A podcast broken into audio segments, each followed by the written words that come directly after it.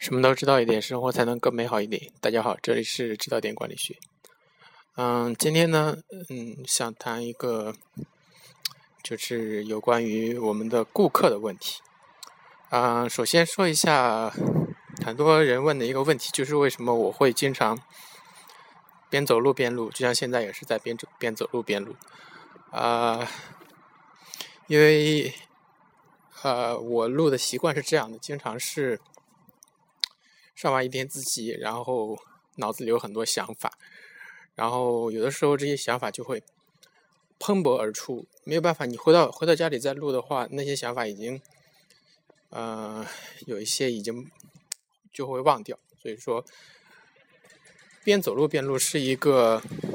在我看来是一个很好很好的整理这些思路的一个机会。嗯，也是为了能够原汁原味的呈现出我思考的这个过程。有很多，你去听很多呃别人的脱口秀，它都是经过加工的，经过很多人去编辑，很多人去整理，最后呈现出来的一个产品。呃，打个比喻，别人的脱口秀可能是。呃，可能是一道法国大餐，或者说是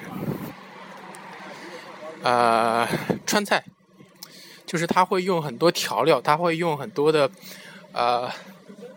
料理的手法，比如比如说要用高汤呀，去呃用一些各种番茄酱啦，什么 B B Q 酱啦，他会。把食品的原味儿，它会遮遮住。有些时候，那些思想已经不是他原来一开始所思考的那个思想了。嗯，很多时候他会进行剪辑，就会呃展现出一种嗯，让你感觉到并不那么原汁原味儿。而我的这种方式呢，恰好可以，就像是你吃腻了大餐之后，你来吃一个地瓜。是一个红薯，吃烤地瓜，那么清新，那么香甜，换换口味。其实这个跟我今天所要讲的话题也是相关的。今天想讲的话题是，我们应该如何选择我们的顾客的问题。其实，在呃。几几年之前，或者或者几十年之前，有流行这么一个说法，就是顾客就是上帝的这么一个说法。而在我们中国传统的这个商业的逻辑中呢，也通常是说开门是客，呃，迎门是客，就是童叟无欺，就是他会他对顾客没有一个选择。所有人都是他的顾客，只要是人来买他的东西，他就欢迎他，他就卖给他。而这个策略在今天看来是已经不合时宜了，因为我们的顾客是如此之多，我们顾客的需求也是多种多样的。如果你试图去满足所有人的话，最后得到的结果只能是你会让所有人都不满意。就像我是我上一期谈到的那个孔子所说的君子小人还有相怨的问题，不管是君子还是小人，都是有他自己的选择，而相怨试图讨好所有人，最后成为所有人嘴里的得之贼。嗯，所以说我们现在做现在的经营企业的时候，一定要。首先要对你的顾客做出一个选择，其实这有点像特劳特的那个定位理论，就是说你把你的企业定位在什么样一个市场上去竞争，是首是非常重要的一件事情。啊，就比如举个例子来说，就比如说。嗯，十一柱十一柱原来卖的脑白金，脑白金这个产品啊，一在我们城市人、城里人或者说大多数人的眼里看来是很奇葩的东西。它永远都在超市里有，永远都在电视上放广告，但你又没有从来没有听说过有人去喝过它。但是它的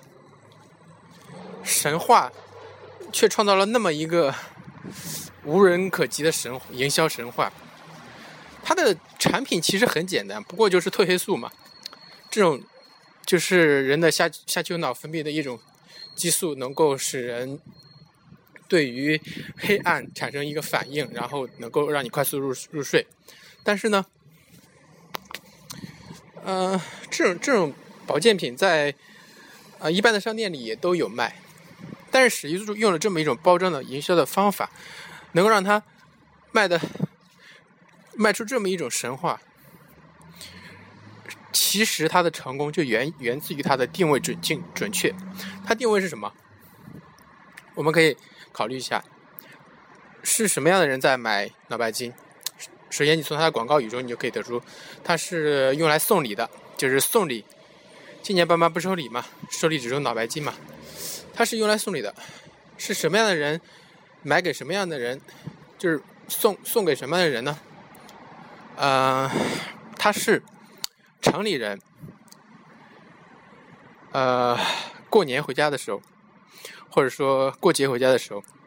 送给自己农村的父母或者农村的亲戚的这么一个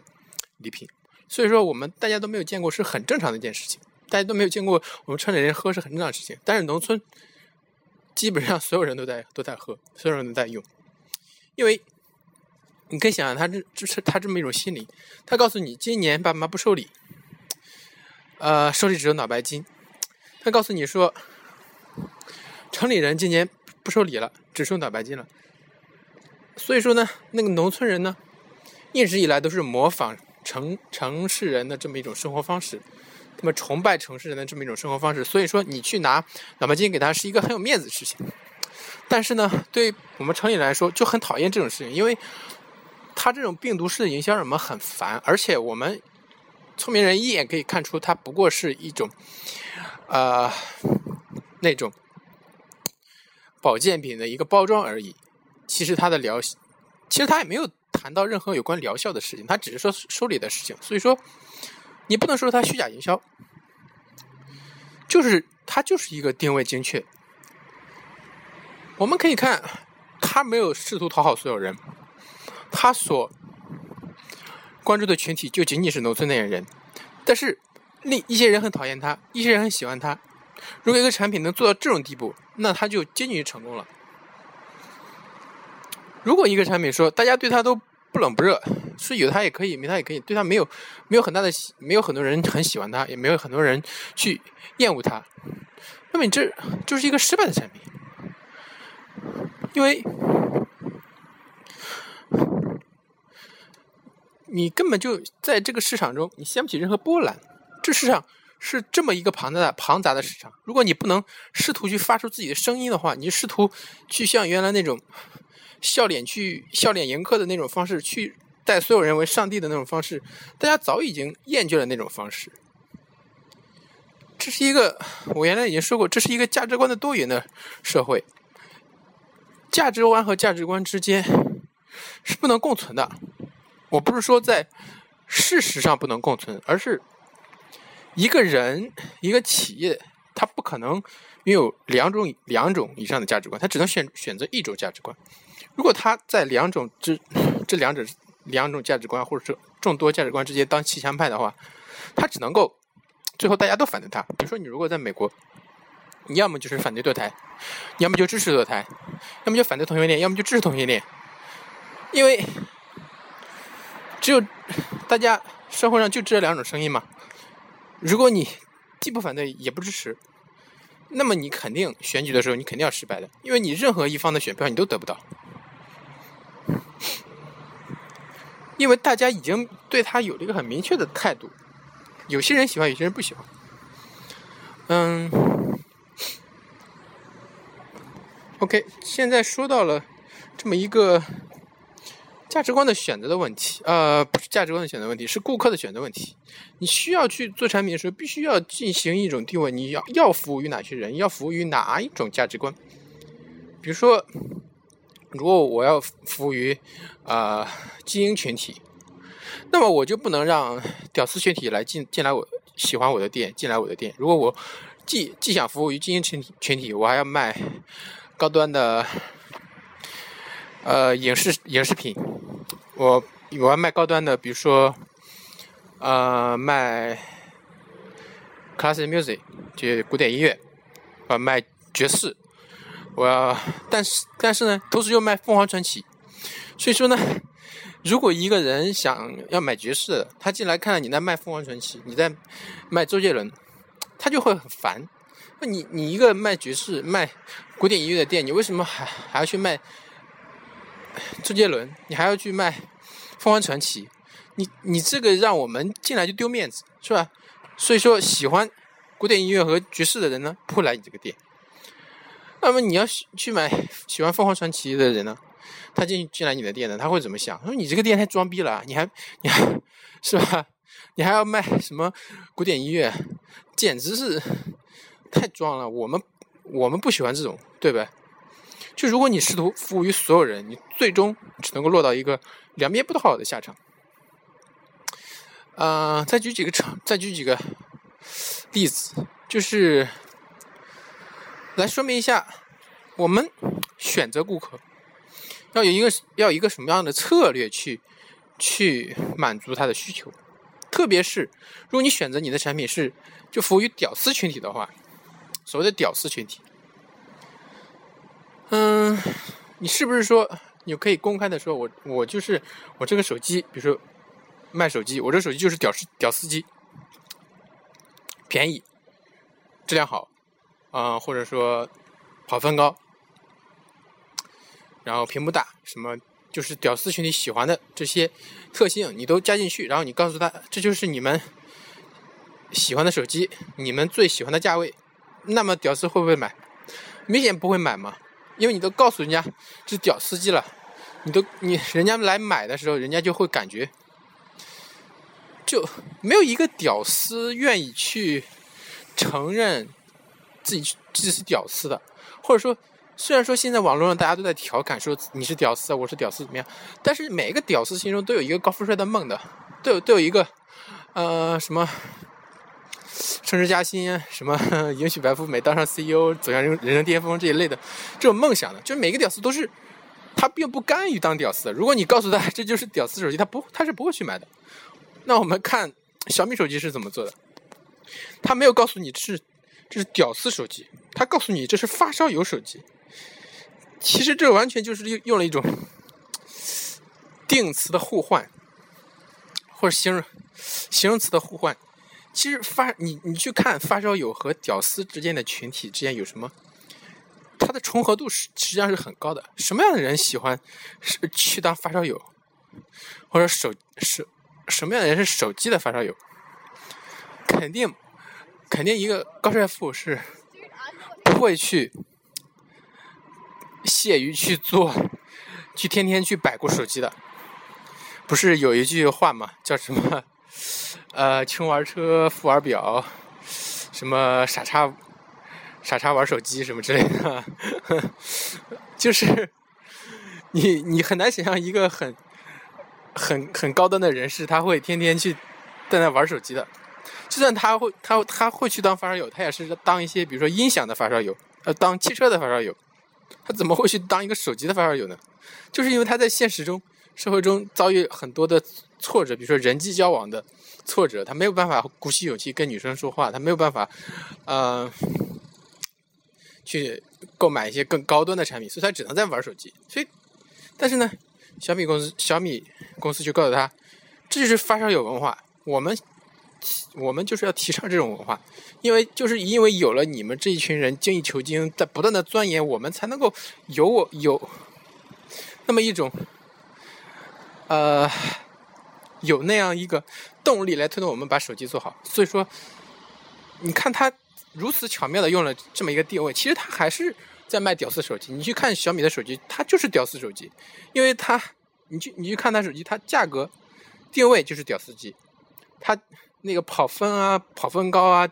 配置高啊，然后价格实惠啊，然后就不拘小节啊，一些细节做的很差劲，但是它卖的很好，所以它就是它不仅仅它定位准准确，它还巧妙的在价值观上进行了一个引导。就是你如果想要做屌丝群体，你愿意要比他高一级，你要你要做，你要就是用户，就是乔布斯说说的那句话，用户永远不知道自己想要什么，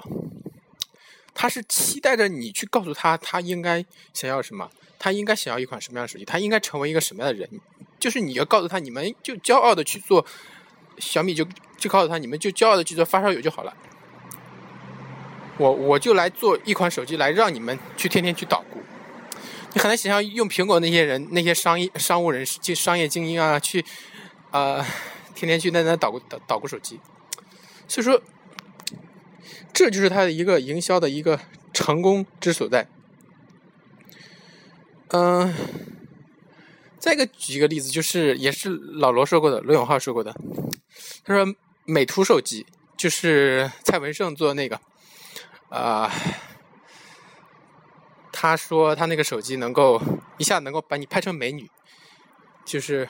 但是他他美图手机它就定位就很失败，为什么？它定位的是那种就所谓的捞妹，就是很丑的那种妹子。什么样妹子才会喜欢用那种修图软件去用那种美图手机，用那种所谓的美图秀秀去把自己拍的更美一点？因为它本身不够美嘛。是不是？所以说，他如果用了这么一个手机，他肯定有一个假设，就就是感觉他很丑，他所以他要用我这么手我们这种手机去把它修的很假。没有一个人会，即使大家大家做这件事的时候都是偷偷摸摸的做，你没有没有一人会告诉别人光明正大告诉别人我这个图是修过的，我这个呃我这个照片是整过的。所以说你这样就等于把人家的心里去。贬低了一番，虽然说人家可能就是这么想的，我就要买一款手机能够把我整容一下，但是这不是他的期待，这不是他的预期，你没有能够高出他的预期。你如果和用户的预期做到一致的话，你实际上就是失败了。这么一个他们是不愿意承认的一个事实，你把它说出来了，这个定位就非常失败的。